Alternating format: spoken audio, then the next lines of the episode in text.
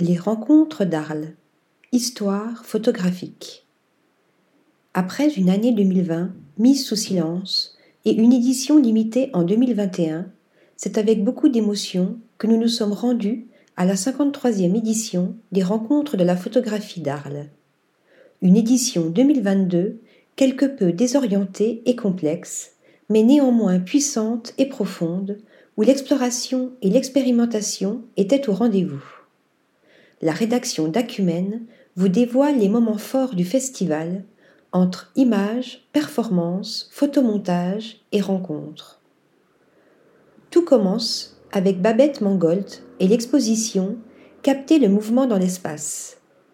Installée à New York dans les années 1970, la cinéaste et photographe expérimentale a documenté la scène chorégraphique et performative de la ville.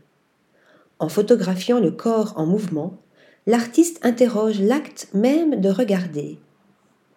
Passionnée de théâtre et de cinéma, Babette Mangolt nous raconte des histoires au travers de ses photographies. Chacun de ces clichés dévoile cette sensation d'un avant et d'un après l'image figée, comme si nous assistions encore, aujourd'hui, aux répétitions, aux discussions et aux pièces de théâtre qui se jouent devant nos yeux œil caméra, pour reprendre les mots qui la définissent le mieux, oscillant entre différents univers artistiques, la photographe deviendra l'un des témoins privilégiés de ce monde en pleine mutation. Croisière. Autre moment d'émotion. Les œuvres de l'artiste Catherine de Blauer et son exposition intitulée Les photos qu'elle ne montre à personne. Au travers de ses photomontages, cet artiste, né en 1969 en Belgique, nous dévoile des histoires aussi personnelles qu'anonymes d'une profonde intimité. Passé maître dans l'art du cut, l'artiste collectionne des images provenant de vieux magazines qu'elle vient ensuite découper, recycler, détruire et auxquelles elle redonne vie comme pour donner un nouveau souffle au cliché. Le collage opère une sorte d'universalisation soulignant l'impossibilité de s'identifier à un seul individu tout en permettant de se reconnaître dans l'histoire, à chacun d'y voir la sienne. Grand Arles Express, Aix-en-Provence. Au-delà des 40 expositions organisées à Arles, les visiteurs peuvent également découvrir 15 expositions hors les murs dans le cadre du Grand Arles Express.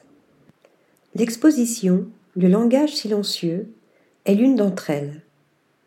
Constituée d'une cinquantaine d'œuvres iconiques du XXe siècle, issues de la collection de la Maison européenne de la photographie, l'exposition propose d'explorer les différents types de relations qui existent entre le photographe et son modèle. Confrontant photographies intimes, œuvres collaboratives, portraits de commande et même images volées, l'exposition aborde diverses approches photographiques dans la représentation de l'autre. Loin d'être une aventure solitaire, le portrait impose une rencontre.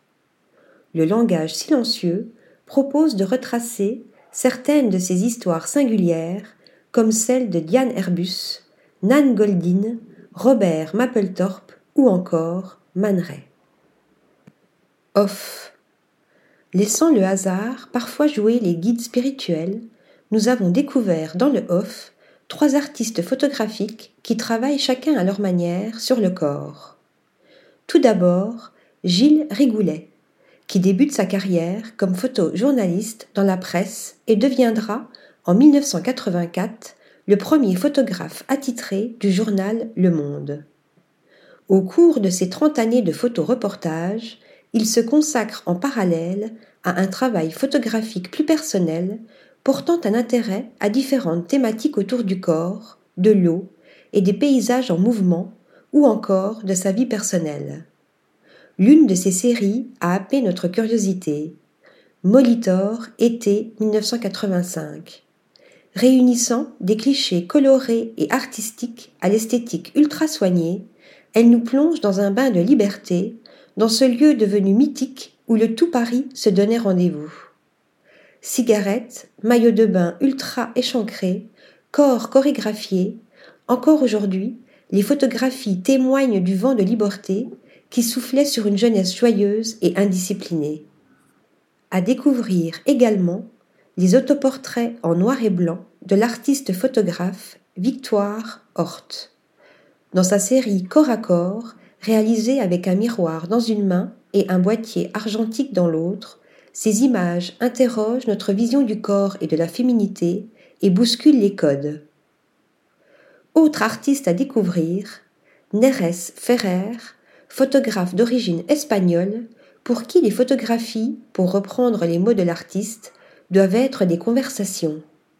Les clichés nous dévoilent des images intimes entre douceur, pureté et poésie. Article rédigé par Mélissa Burkel.